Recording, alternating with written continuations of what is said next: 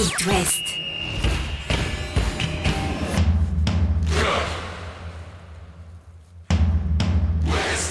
Cop West. Chaque lundi et jeudi à 21h. Simon Rongoat, Catel Lagré. Bonsoir Catel Lagré. Bonsoir Simon Rengoat. Quel week-end footballistique. Bah, à part Encore. les Merlus. Euh, Les Merlus, mais oui, mais c'était un derby. Bah oui, forcément. Voilà, les Ce Merlus qui se, se sont fait braquer. hein. Mm. C'était un petit hold par le Football Club de Nantes, un but à zéro. On va débriefer ce match-là. On va écouter les acteurs de ce derby avec euh, les coachs Comboiré et Pellissier, mais pas seulement.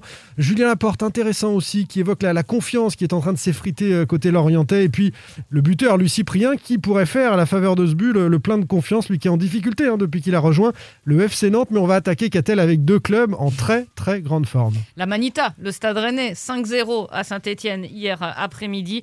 Et puis euh, ça, c'était euh, samedi, le Stade Brestois qui poursuit sur sa lancée. Six victoires consécutives désormais. Les dernières infos de nos angevins, Angesco à l'honneur dans Cop West, comme chaque fois. Chaque lundi et jeudi à 21h. C'est Cop West sur It West. Le Stade Rennais a donc mis une sacrée fessée à la Saint-Etienne, en terre stéphanoise, dans le chaudron. Ça a d'ailleurs coûté euh, la tête de Claude De Puel, premier entraîneur euh, viré hein, cette saison en Ligue 1. Après ce, ce 5-0, cette humiliation à domicile, Rennes a marché sur l'eau. Oui, alors certes, les Verts étaient euh, moribonds, hein, mais ça semblait tellement, euh, tellement facile pour, euh, pour le Stade Rennais. Ils voulaient rebondir après la défaite face à Lille. On n'a pas été inquiet euh, euh, trop longtemps.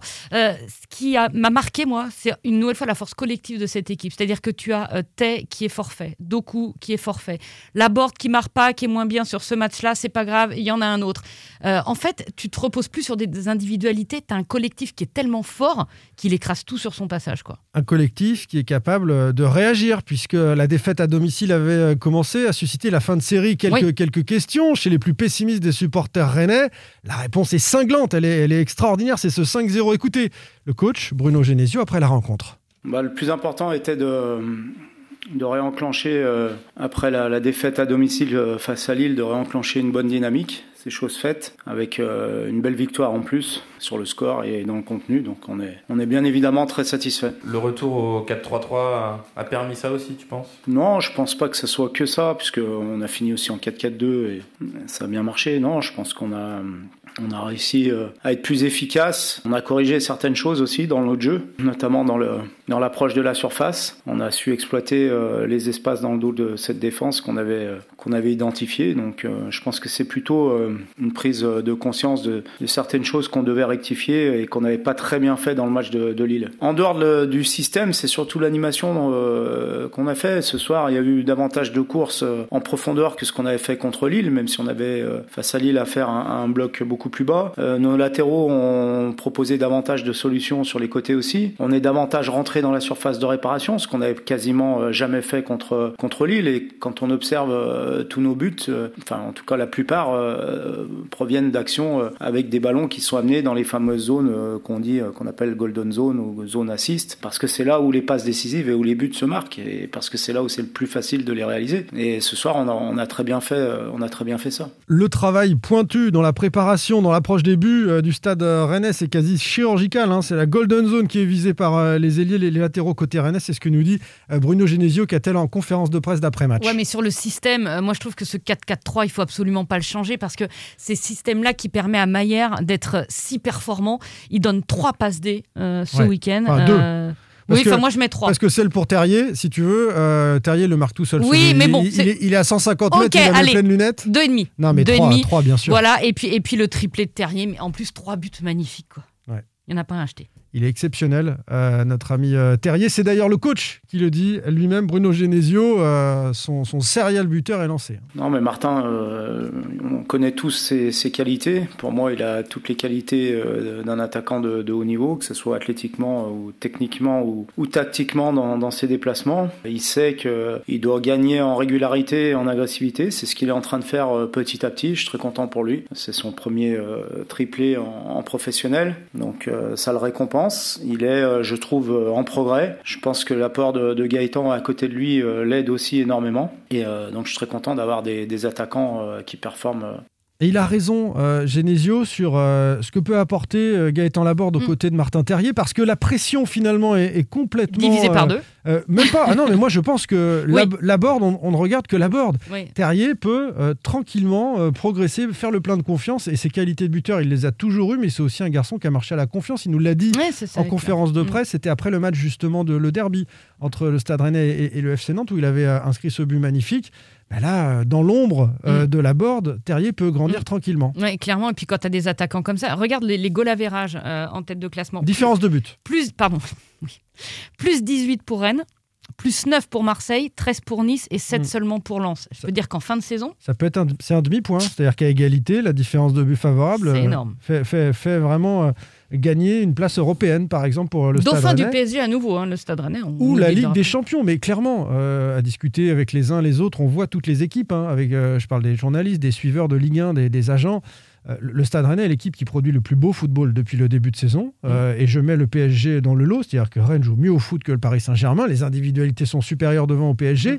Mais ce Stade Rennais-là, s'il maintient son niveau, non seulement il sera en Ligue des Champions, euh, mais il peut jouer à la deuxième place. Je pense pas la première parce que le, le- le PSG en fin de saison euh, aimerait, aimerait gagner un titre après avoir perdu ce titre face à Lille la saison dernière. Mais les, les Rennais euh, sont sur les rails. Moi, j'ose même pas. Je, Champions. je- je n'ose même pas y penser. Bon, on va mettre Nous ça de côté. bien. Alors, est-ce que le Stade Brestois sera en Ligue des Champions? C'est la deuxième question de ce podcast, euh, parce que les Brestois viennent d'enchaîner un sixième su- succès consécutif. On, on rappelle hein, quand même qu'ils étaient à, à zéro succès, 6 nuls, 5 défaites, quasiment euh, condamnés par tout le monde à jouer le maintien.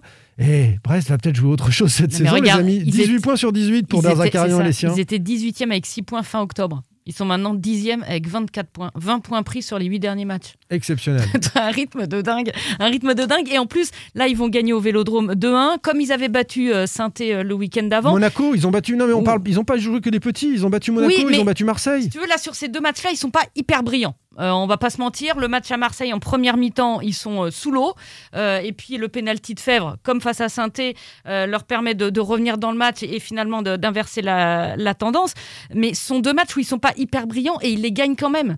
Et ça, en fait, tu provoques ta réussite. Et quand tu es dans un cercle vertueux comme ça, vertueux comme ça, tu dis, mais en fait, rien, là, en ce moment, rien ne les arrête.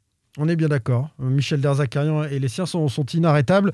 Euh, Les Brestois qui vont accueillir euh, Montpellier, petit clin d'œil évidemment à l'ancien club euh, de MDZ dont il est parti, non pas fâché, mais on avait fait le tour de Derzak à, à Montpellier et sur les autres clubs, on s'était pas bousculé pour le recruter.